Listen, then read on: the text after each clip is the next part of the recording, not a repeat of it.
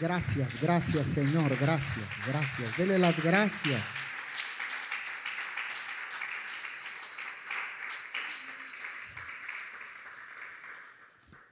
Cuánto agradecimiento a nuestro Dios por tanto y tanto que nos da, porque cada mañana es una oportunidad para todos y cada uno de nosotros. Y es donde podemos ver la misericordia de Dios, podemos ver el favor de Dios, podemos ver tantas cosas cuando nosotros eh, despertamos con vida cada mañana. Así que le pido por favor que esté muy, muy concentrado y yo espero que usted haya venido con una expectativa de que Dios le va a hablar el día de hoy. A ver otra vez, dije, yo espero que usted haya venido con una expectativa de que Dios le va a hablar hoy. Ok, usted que está conectado también con nosotros, está ahí sentado en su sala, tal vez ahí por ahí se encuentre, pero déjeme decirle, déjeme decirle que si usted está expectando recibir una palabra de Dios en esta mañana, Dios le va a permitir recibir esa palabra que usted necesita y también su vida no volverá a ser igual. Todos los que están aquí, yo le aseguro que usted no regresa a casa igual. Porque cuando uno expecta, Dios contesta. Cuando uno expecta, Dios habla. Cuando uno expecta, Dios se manifiesta de una manera sobrenatural. Así que todos sean bienvenidos a los que están conectados de diferentes naciones de la tierra, de aquí mismo de México, de nuestra nación mexicana, de Jalisco, del Estado de México, de Tamaulipas, de Nuevo León, de Sonora, de diferentes partes que se conectan aquí con nuestra, eh, nuestra nación hermana, vecinos de los Estados Unidos, todos los que se, se conectan de San Antonio, Texas, Houston, eh, Dallas, de diferentes partes del valle, del mágico valle de Texas. Bueno, todos sean bienvenidos en este domingo donde Dios sin duda va a estar hablando. Yo le quiero pedir, por favor, antes de iniciar, yo quiero que levante su mano y repita conmigo. Ya he sido perdonado. Usted, usted también que está conectado, repita con nosotros. Ya he sido perdonado. La sangre de Jesús nos ha limpiado para siempre. Una vez más, yo he sido perdonado. La sangre de Jesús nos ha limpiado para siempre. Dígalo para siempre. Dígalo una vez más, para siempre. Amén. Junte sus palmas.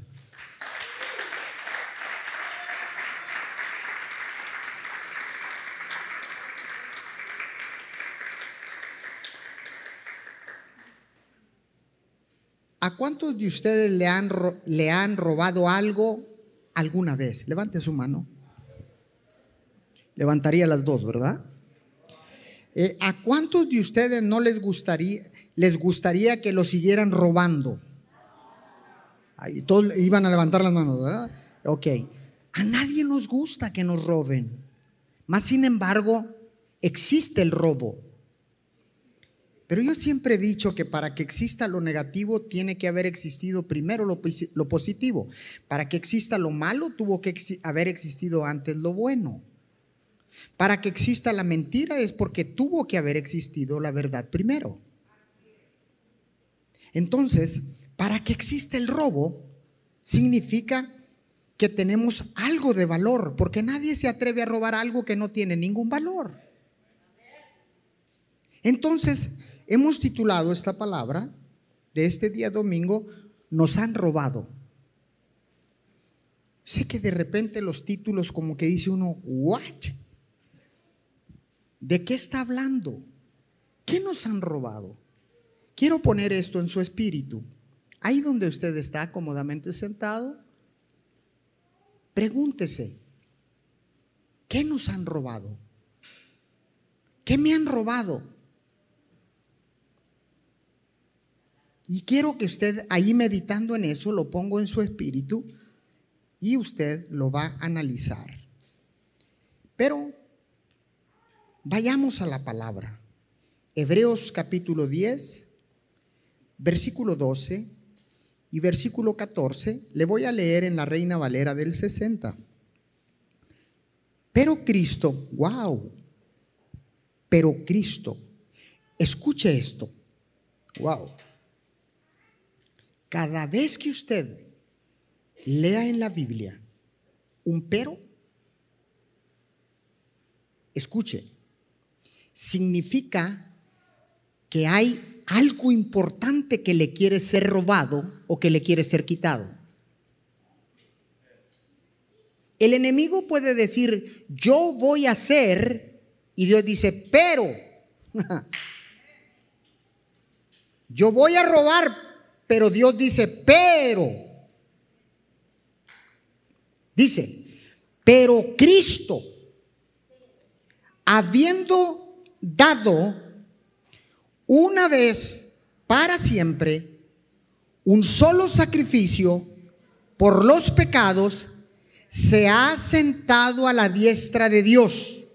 Verso 14. Porque con una sola ofrenda hizo perfectos para siempre a los santificados. A ver, a ver, a ver. Dice que con una sola ofrenda hizo perfectos para siempre. No dice perfectos para el momento. Dice, perfectos para siempre a los santificados. Parafraseando, a los que están apartados para el servicio de Dios. Los ha hecho perfectos. La palabra perfecto en el original no significa que usted y yo no podamos equivocarnos. Significa perfecto, significa que estás completo. Entonces, muchas veces nos roban eso de pensar que eh, los hijos de Dios tenemos que ser perfectos y si no lo somos, entonces dejamos de ser hijos. Entonces, cuando uno profundiza, te das cuenta que la palabra perfecto significa completo. Y el que usted esté completo no significa que no pueda fallar. No significa que de repente usted pueda errar. Entonces, la obra terminada de Cristo, escuche bien, la obra terminada en la cruz, ofrecida como un sacrificio para siempre, una sola ofrenda. Entonces, cuando recibiste o recibimos o recibió a Jesús en tu vida, fuiste perfeccionado para siempre. Vuelvo a repetir, cuando recibimos a Jesús en nuestra vida, fuiste perfeccionado para siempre.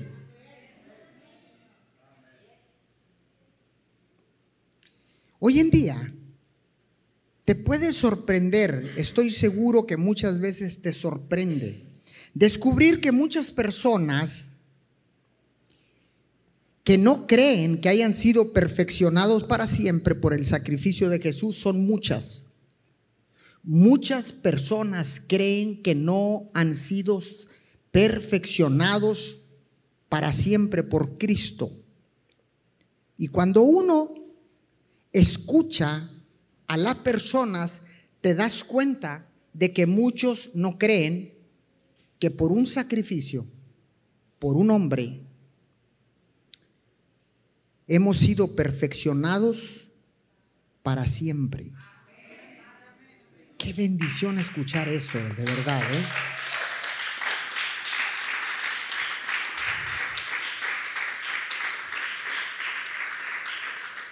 Y por un solo sacrificio. Por el sacrificio de un hombre. Por el sacrificio de Jesús. Ahora, yo sé que usted de repente se puede preguntar, ¿y cómo yo puedo saber si estoy completamente o estoy seguro de que todos mis pecados han sido perdonados? ¿Cómo yo puedo saber que todos, escuche, La palabra todos significa todos. ¿Cómo es que yo puedo saber cómo que yo he sido perdonado o que todos mis pecados han sido perdonados? Bueno, pues observe que después de que Jesús ofreciera su vida como sacrificio, sacrificio, sacrificio, y pagó por todos nuestros pecados, dice que Él se sentó. ¿Dónde está ahí? No está. Ok, ahorita se lo voy a dar el versículo bíblico. Dice que después de haber terminado y entregó su vida, dice que Jesús se sentó. Esto significa que Jesús se sentó para demostrarnos que ciertamente la obra está terminada. Ahora, cuando usted termina algo que le ha costado trabajo, que le ha causado un desgaste físico, ama de casa, obrero, todos los que trabajan o todos los que trabajamos, cuando terminamos algo, lo primero que hacemos es sentarnos. ¿Por qué? Porque usted no se va a sentar antes de terminar su trabajo porque si está dependiendo de un patrón lo van a despedir. Usted no se sienta hasta que no termina de darle de comer a su bebé.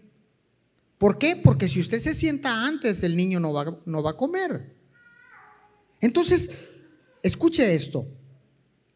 Y no solo Cristo se sentó a la diestra de Dios, sino que Él nos hizo sentar juntamente con Él. ¿No es maravilloso esto? Dijo, no solamente yo me voy a sentar, para que sepan la clase de sacrificio no solamente yo me voy a sentar a la diestra de Dios, sino que los voy a llevar a ustedes para que ustedes también se sienten juntamente con Él. Usted que está conectado, también para usted. Ahora, ¿dónde está esto? Vaya al libro de los Efesios, capítulo 2, versículo 4 al 6. Reina Valera del 60. Pero Dios, otra vez, pero, pero Dios que es rico en misericordia, por su gran amor con que nos amó, aún, están, aún estando nosotros muertos en pecado, nos dio vida juntamente con Cristo. Por gracia sois salvos. Verso 6. Y juntamente con Él nos resucitó y asimismo nos hizo sentar en lugares celestiales con Cristo Jesús. ¡Wow! en lugares celestiales con Cristo Jesús. Está terminado todo. Usted no se puede sentar si no ha terminado su tarea, si no ha terminado su trabajo, si no ha terminado su faena. Usted no puede sentarse. Jesús terminó toda la obra en la tierra, murió, resucitó y se sentó a la diestra de Dios Padre. Y dijo, ok, para que vean el sacrificio que yo he hecho, no solamente me voy a sentar yo, porque ya terminé, sino que los voy a llevar a ustedes a sentarse juntamente conmigo a la diestra de Dios Padre.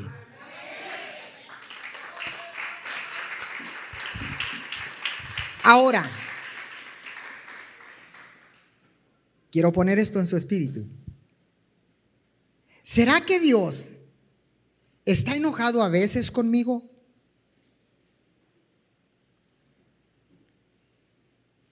¿O será que Dios a veces está contento conmigo? ¿Será que Dios me bendice a veces y a veces me maldice? ¿Será que Dios a veces me prospera. Wow. Y después puede que me mande pobreza para que yo me humille?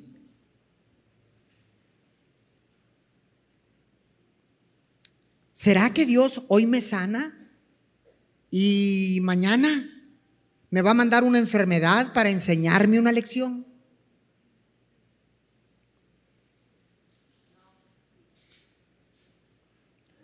¿Será que Dios hoy perdona mis pecados y mañana me hace responsable de mis pecados?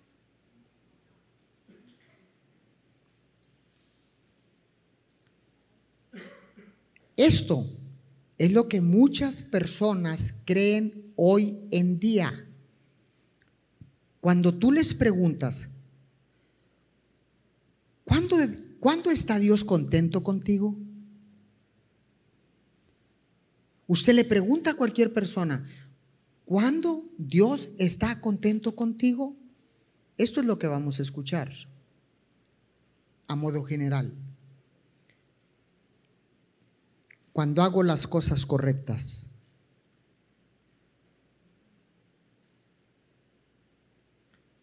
Escuche, ¿Dios está contento conmigo cuando solo hago lo correcto?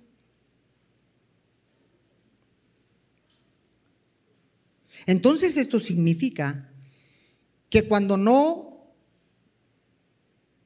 lo haces, en otras palabras, cuando no haces lo correcto, entonces Dios se enoja contigo. Y la gente sabe que responde, sí, sí se enoja conmigo cuando yo no hago lo correcto. Esto es, a grosso modo, o en un porcentaje altísimo que la gente contesta de esta manera. ¿Será posible que Dios se enoje conmigo? ¿Será posible que en veces esté enojado y en veces esté contento? Que en veces me bendiga y que en veces me maldiga. Que en veces esté sano y luego quiera que esté enfermo para enseñarme una lección. Eh, que, me prospera económicamente para que después eh, me puede mandar a la pobreza para que yo aprenda una lección o para qué. Veamos lo que dice Hebreos 8:12, por favor. 8:12, Reina Valera del 60, porque seré propicio a sus injusticias. Wow. Quiere decir que si usted o yo somos injustos, Dice el Señor que Él va a ser propicio con usted. Dice, y nunca más me acordaré de sus pecados, y no solamente de sus pecados, sino de sus iniquidades.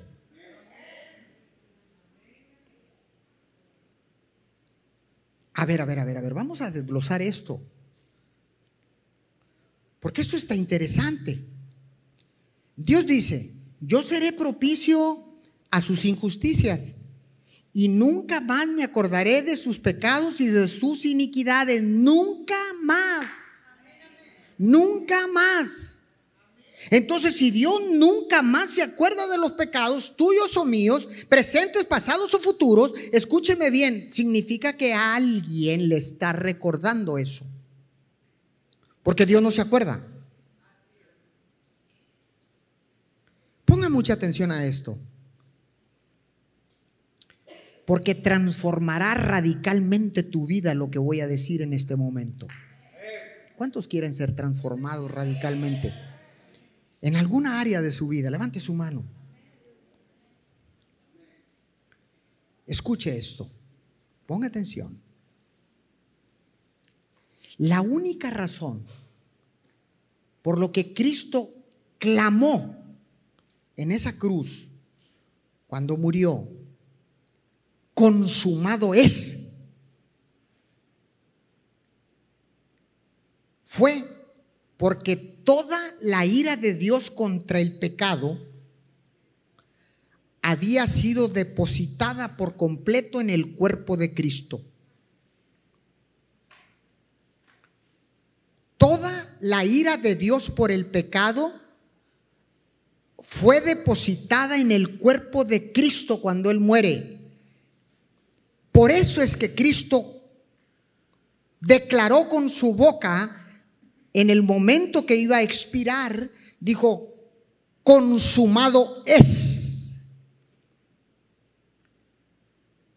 Telios, dice en el griego, cuando estaba en la cruz, a punto de ya de expirar en su vida, dijo, Telios significa. Esa era la palabra que usaba un soldado romano cuando ganaba una batalla, desenvainaba su espada, la sumía en, el, en, el, en el contrincante, lo terminaba la vida, enterraba la espada y cuando la sacaba decía, Telios, terminado es, consumado es, hecho está.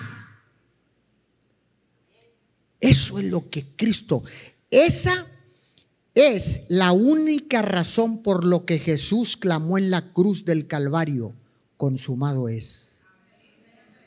Wow. Y si la ira de Dios, toda la ira de Dios, fue depositada por completo en un cuerpo, y Él ha dicho y ha declarado en su palabra, nunca más me acordaré de sus pecados y de sus iniquidades. Entonces, yo te pregunto, ¿cómo es que Dios puede estar enojado contigo? Si la ira ya la depositó, el coraje ya lo depositó, no contra ti, sino contra el pecado. Y lo depositó en un solo cuerpo, en el cuerpo de Jesús. Ahora, le hago esta pregunta porque esa es la razón por lo que muchas personas o mucha gente vive una vida de derrota porque se cree en la mentira de que Dios está enojado con ellos. Sea sincero conmigo, vamos a sincerarnos. Porque yo también lo he hecho. ¿Cuántas veces has pensado que Dios está enojado contigo? Yo podría levantar las dos manos. Lo hemos pensado. ¿Cuántas veces? Muchas veces. Entonces, pastor, ¿y usted cómo puede decir que todos mis pecados fueron perdonados? Muy sencillo. Muy sencillo. Porque cuando Cristo murió, tú y yo Aún no habíamos nacido. Ah, a ver, a ver, a ver, a ver. Hace más de dos mil años tú y yo no habíamos nacido. Es más, no estábamos ni en una idea de nuestros padres. Es más, ni nuestros padres habían nacido. Entonces, ¿cómo es que Cristo ya perdonó todos mis pecados y aún no había nacido, aún no, estaba ni en el vientre de mi madre, aún no había pecado, mas sin embargo Cristo dijo, ya pagué por tus pecados, por todos.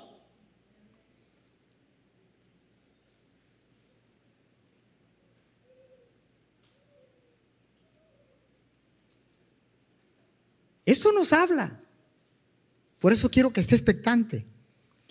Esto quiere decir, por lo tanto, que todos sus pecados, todos mis pecados, presentes, pasados y futuros, han sido perdonados por un solo hombre y su nombre es Jesucristo de Nazaret.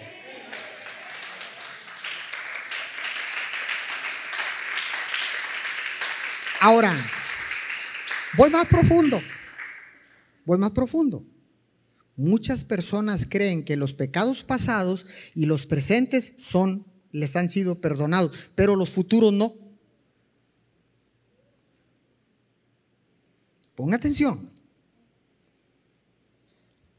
La gente piensa que Dios conoces a Jesús, lo recibes en tu vida y piensa la gente, como yo pensaba antes, que todos los pecados que yo había cometido y los que estaban en el momento de recibir a Jesús cometiendo esos pecados presentes, en el momento que recibí a Jesús, todo me fue perdonado. Y pensé, o pensamos, todos, usted que está conectado, pensamos, escuche esto, que a partir de ahí, que a partir de ese momento tienes que andar con mucho cuidado, como escudriñando el camino. ¿Usted se imagina o no trabajaríamos? A ver, porque no me vaya a equivocar, no vaya a errar, no vaya a caer o recaer, no vaya a pecar, porque si peco, dejaré de ser hijo.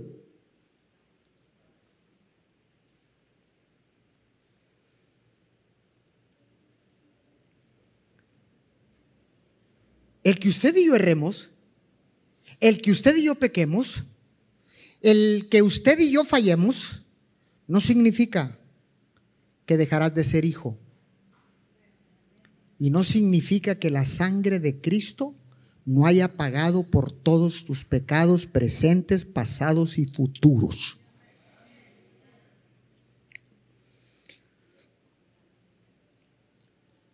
Ahora, Dios perdonó todos los pecados en la cruz.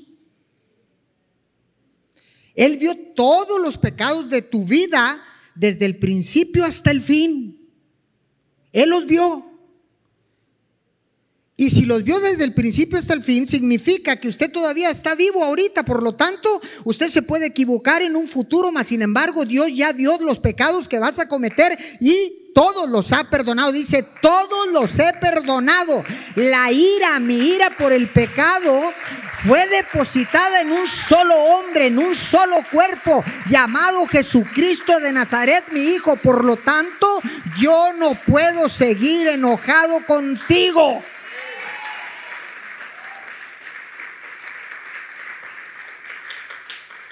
Todos los pecados, Cristo, Dios los colgó en el madero. Todos. Se acabó la condenación. Wow. Tengo que tener mucho cuidado con esto.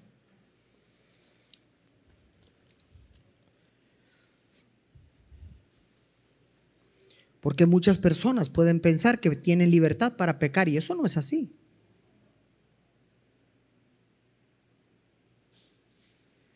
Muchas personas, incluso nosotros mismos, nos han robado la comunión con Dios y también nos han robado el tener intimidad con Dios. Porque hemos creído esta mentira de que Dios sigue enojado con nosotros o de que Dios se va a enojar con nosotros porque fallamos a causa de los pecados. Por esto es que vemos tanta gente acudir a otros lugares menos a Dios.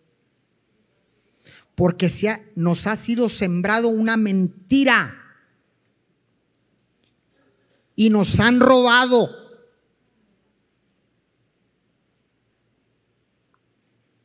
Entonces, ¿qué hacemos? En vez de correr a Dios, corremos hacia otra parte. Por eso es que vemos tanta gente que no quiere venir a la iglesia. Porque corren a otro lugar, buscan la, solución en otra parte, en otros lugares, menos a Dios cuando fallan. Cuando falla la gente o cuando fallamos, corremos en dirección contraria en vez de correr a Dios. En vez de correr a la solución, nos alejamos de ella. Y la verdad es esta. Dios ya no está enojado contigo, ni contigo, ni contigo, ni contigo, ni contigo ni conmigo, porque la ira de Dios por el pecado fue depositada en un cuerpo, en un hombre, en un solo hombre. Toda la ira por el pecado fue depositada en el cuerpo de Jesús. Por lo tanto, todos estos pecados han sido juzgados y castigados sobre el cuerpo de Jesús. Wow. Y este es el momento. Este, eh, diga conmigo, este es el momento. ¿Y cuál es este momento? Este es el momento de salir de la confusión y comenzar a ver cómo realmente es nuestro Dios. ¡Wow! Este es el momento. No podemos estar confundidos. Dice su palabra en Romanos 8.1, no lo busque, solamente dice, para los que están, ya no hay más condenación para los que están en Cristo Jesús. En otras palabras, nadie te puede acusar. Nadie te puede condenar si fallas, si erras, si pecas porque todo fue consumado en la cruz del Calvario. ¿Cuántas veces usted escucha a la gente decir, Dios es amor? Pero cuando fallan, se les olvida, porque piensan que el amor de Dios fue en el pasado, cuando Cristo murió hace más de dos mil años. Dicen Dios, y la palabra dice Dios es amor. La palabra es está escrita en presente. O sea que es utilizada para el momento en que erras, en que fallas, en que pecas, en que caes en un desacierto, en que recaes. En ese momento Dios sigue, es, es, es amor, amor, amor, amor, amor, amor. No hay condenación, no hay acusación, no hay coraje, no hay ira, no hay enojo. Es, es, es, Dios es amor. Dele fuerte ese aplauso al Señor.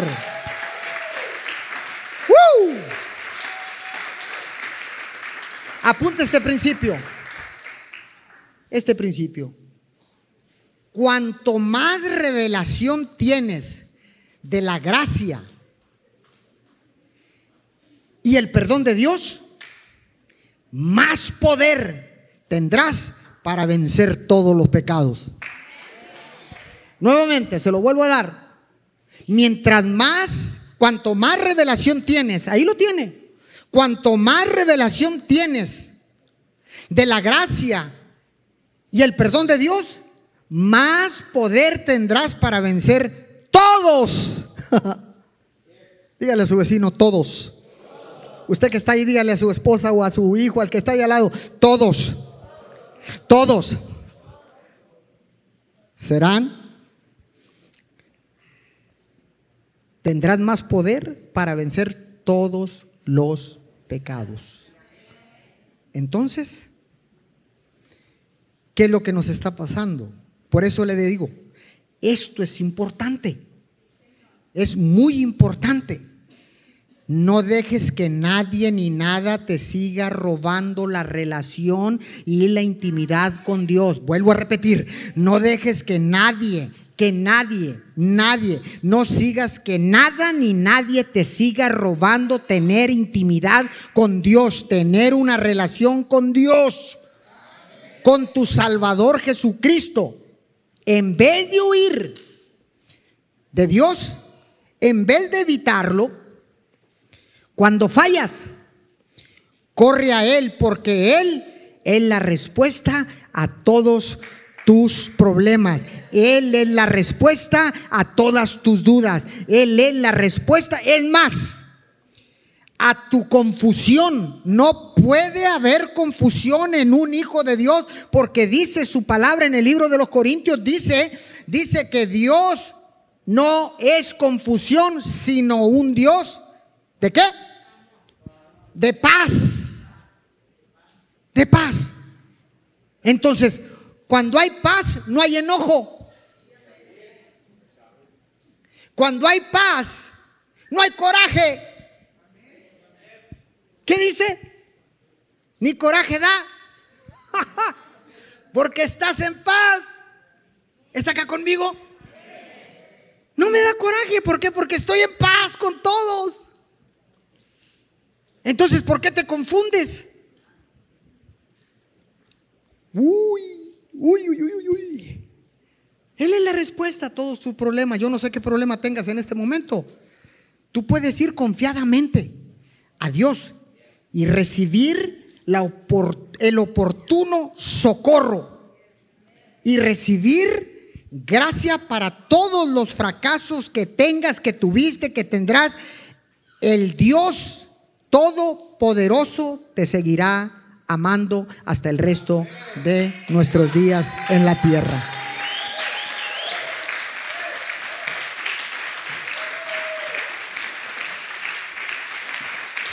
Corre, corre a encontrarte con el oportuno socorro del Dios Todopoderoso. Porque a pesar de todas nuestras imperfecciones, Dios sigue siendo un Dios perfecto. Y Cristo nos ha hecho perfectos para Dios. ¡Ah! En otras palabras, nos ha, nos, ha, nos ha hecho completos para Dios.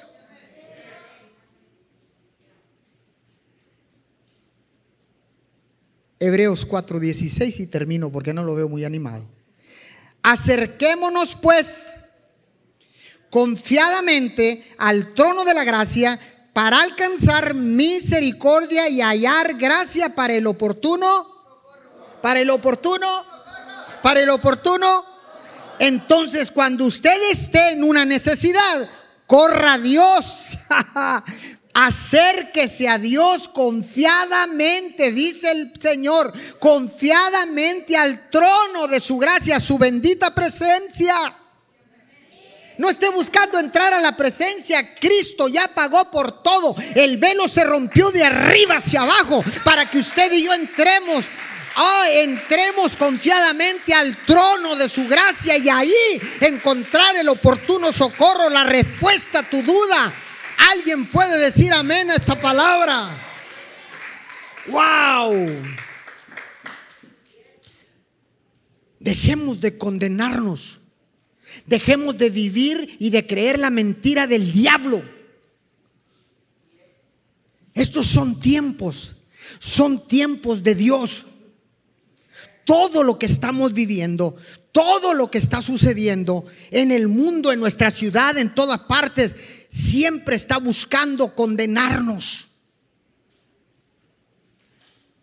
Por eso es que hay tanta gente que no quiere venir a la iglesia. Por eso es que hay tanta gente porque han creído la mentira de que Dios está enojado con ellos. Pero todo el coraje y la ira no era por las personas que él había creado a su imagen y semejanza, sino que fue por el pecado del diablo. Y dice que toda la ira del pecado fue depositada en un solo cuerpo, en la cruz del Calvario. Consumado es, terminado es. El amor de Dios no cambia. El amor de Dios sigue siendo el mismo desde la mismísima creación, porque Dios no es hombre para equivocarse, Dios no es hombre para errar. Dice que sus caminos son más altos que los nuestros. Tal vez usted piense y diga, bueno, pero es que yo pienso que, bueno, a, algo, algo Dios se ha de enojar conmigo. No, nada. Él no está enojado con lo que Él ha creado. Él se está enojado con el pecado. Y ya descargó toda su ira en la cruz del Calvario. A través del sacrificio de su Hijo amado Jesús, que no pecó ni una vez. Mas sin embargo, sin ser pecador, aceptó ir a la cruz, pagar con su vida. El padre pagar con su hijo, con su único hijo. Y el hijo pagar con su vida para que usted y yo, todos los pecados, nos fueran perdonados. Póngase de pie, por favor. Estamos terminando. Wow. Nos han robado. No puede permitir a partir de hoy, usted, no puede permitir que le sigan robando la intimidad con Dios y esa relación con Dios Padre. Porque todo fue pagado. Todo fue pagado. Dije, todo fue pagado. Debemos de estar contentos porque todo es todo. O sea, no hay deuda. No hay deuda. No hay deuda. ¿Cuánto les gusta vivir sin deudas? No le debemos nada al diablo. Ya Dios lo pagó todo. Nos compró a un precio incalculable de sangre. Nos redimió. Redimir es pagar la deuda. Y no queda nada. La deuda está pagada. La deuda está pagada. Oremos. Oremos en esta mañana, mediodía. Ahí de pie. Si gusta cerrar sus ojos, usted también que nos acompaña, conectados con nosotros en este servicio en vivo. También usted si gusta cerrar sus ojos, levantar sus manos, como usted lo quiera hacer. Oremos, Padre, te damos gracias. Gracias, Señor, porque has hablado hoy a nuestro espíritu, Señor, y, y nos has permitido que que tu verdad venga a nuestra vida. Gracias Señor porque a partir de hoy no permitiremos más robo. Porque ciertamente nos habían robado, Señor. De hoy en adelante no permitiremos que nada ni nadie nos robe la bendición de estar en tu presencia, la bendición de tener esta relación de padre a hijo, de hijo a padre. No permitiremos que nada ni nadie nos robe tener intimidad contigo, mi Señor. Porque es ahí en la intimidad, Señor, donde viene la revelación fresca. Es ahí en el trono de tu gracia, mi Señor, donde yo encuentro el consuelo y el oportuno socorro. Muchas gracias, mi Señor. Porque muchas veces pensé que cuando yo erraba, Tal vez tú estabas disgustado conmigo.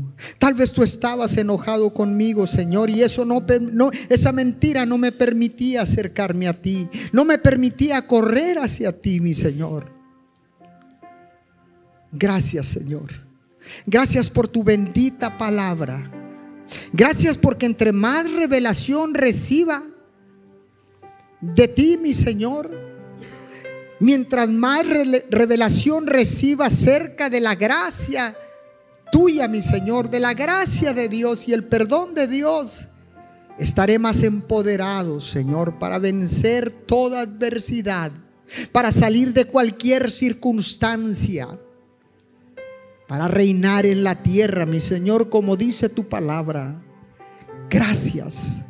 Muchas gracias por esta palabra, mi Señor. Gracias porque hoy creo que has hablado a mi espíritu. Sé que has hablado a mi espíritu.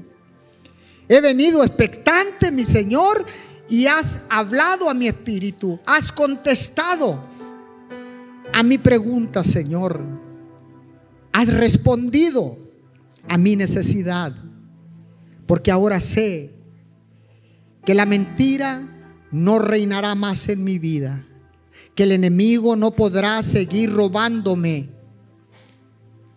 la dicha de tener una relación contigo y de tener intimidad en tu presencia, mi Señor. Gracias. Cuán grande eres, mi Señor. Cuán grande fue el sacrificio de tu Hijo amado. Cuán grande fue entregar su vida a Jesús por nosotros. Al entregarla, Señor. Al entregarla, todos los pecados, Señor, que nos condenaban fueron clavados en el madero. Gracias porque ahora sé que los pecados pasados, presentes, han sido perdonados por ti por un solo sacrificio, por una sola ofrenda, por un solo hombre Señor, y no solamente los pecados pasados y presentes, sino también los pecados futuros, porque antes de que naciéramos, Señor, Cristo murió en esa cruz y aún no habíamos nacido, ni nuestros padres habían nacido, ni nuestros ancestros habían nacido, Señor, mas sin embargo, tú ya nos habías perdonado. Gracias. Gracias, mi Señor. Te damos en el nombre de Jesús porque bajo ese nombre un solo hombre, un solo nombre llamado Jesús, un solo sacrificio, una sola ofrenda. Todos mis pecados fueron perdonados en el nombre de Jesús. Amén y amén. Junte sus palmas. Dele fuerte el aplauso al Señor. Ya no hay más condenación. Ya no hay más acusación para los que están en Cristo Jesús. Así con ese mismo gozo, con esa misma alegría, despidamos a todos nuestros amigos, a todos nuestros hermanos que se conectan a través de las diferentes plataformas digitales desde Ciudad Miguel Alemán, Tamaulipas. Les mandamos un abrazo, les mandamos un beso. Gracias por mantenerse siempre conectados conmigo. Chao, chao, desde Miguel Alemán, Tamaulipas. Bye bye.